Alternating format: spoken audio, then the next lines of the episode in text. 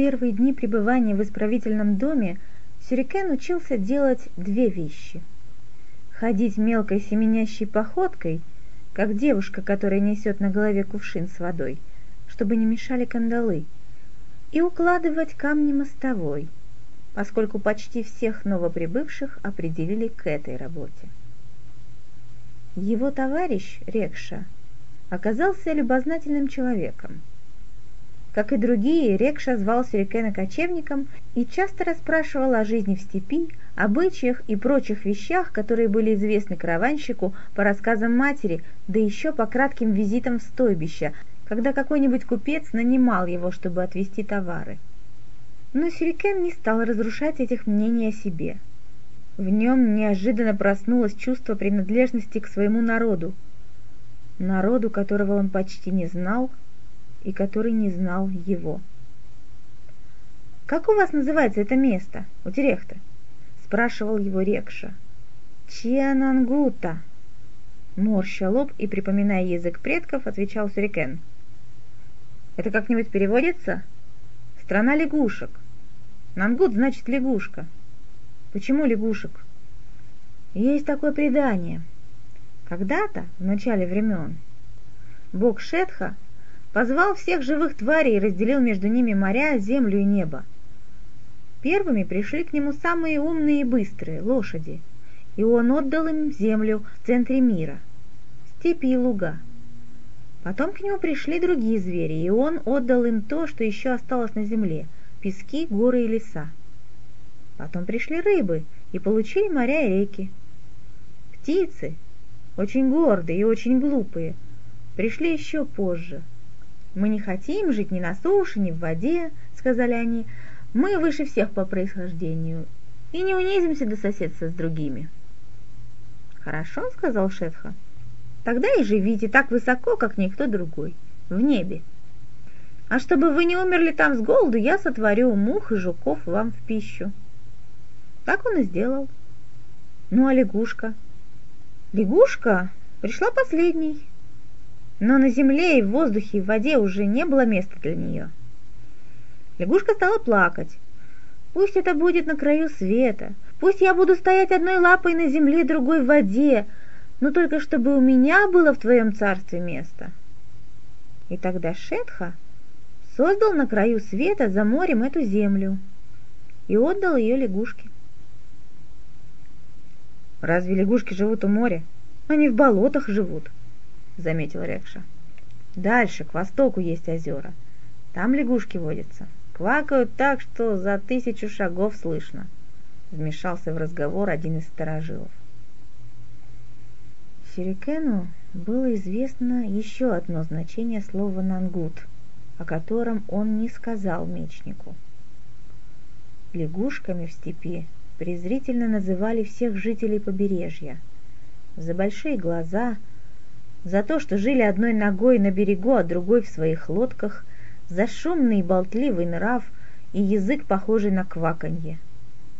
Раньше, в детстве, он часто слышал это слово, брошенное как камень в спину. Двоюродные братья и сестры, когда их родители брали с собой, приезжая на торжище и останавливаясь у Сирикена в доме, дразнили его. Дразнили из-за отца. И потому что они жили в доме, а не в шатре. Жили по укладу нангутов. Сирикен обидное слово не прощал и дрался. Потом все как-то прекратилось само собой. И он, и его обидчики выросли, отца не стало, а слово забылось. Нангут и Ватерехты были жестокими и злыми. Заключенных из исправительного дома они ненавидели люто. Стоило отряду появиться на улице, как начинался свист, улюлюканье, мальчишки кидали камни, взрослые плевали и проклинали вслед – Охране приходилось не столько стеречь своих подопечных, сколько защищать их от злобы прохожих. «Что мы им сделали?» — возмущался Рекша. «Держат за рабов, еще и перебить готовы». В тот день они разгружали корабль в порту. «Для них ты не человек», — объяснил Сокке. который начал ходить на работу вместе со всеми. Ты скамраж. У тебя нет даже имени. Есть у меня имя. А если тот сопляк, который швырнул в меня палку, попадется мне на обратном пути, я ему эту палку верну, чуть пониже спины постараюсь. Злился Рекша. Дурак. Они же нас тогда камнями побьют. Фыркнул Сокки. Забирай мешок и молчи. После мази книгачей стал поправляться, и Сюрикен вернул Кафете его коробочку.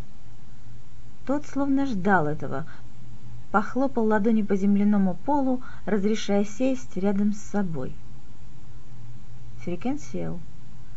Кафета заговорил тихо и буднично, как за домашним столом. «Говорят, вы на прогулку собрались. Не делайте этого в городе.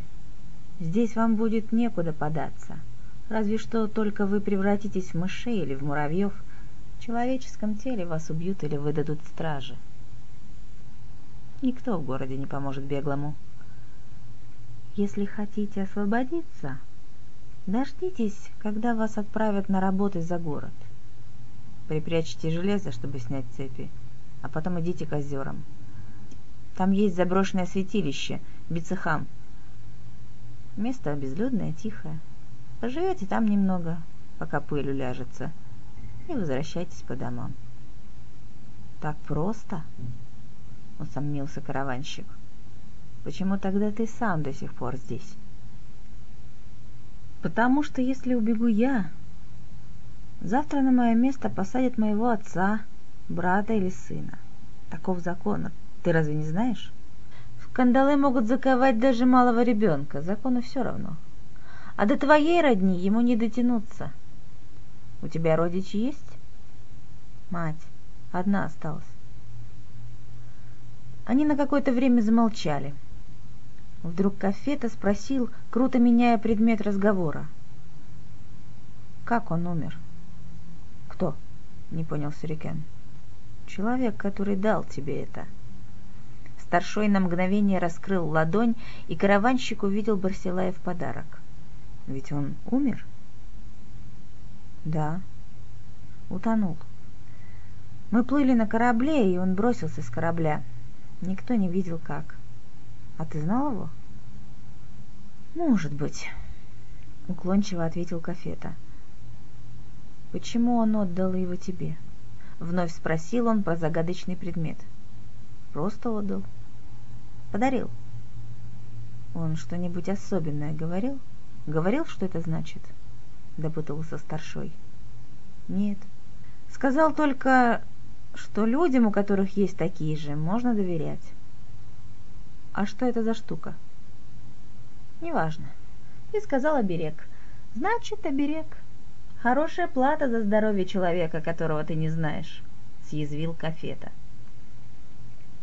из дневника Маны.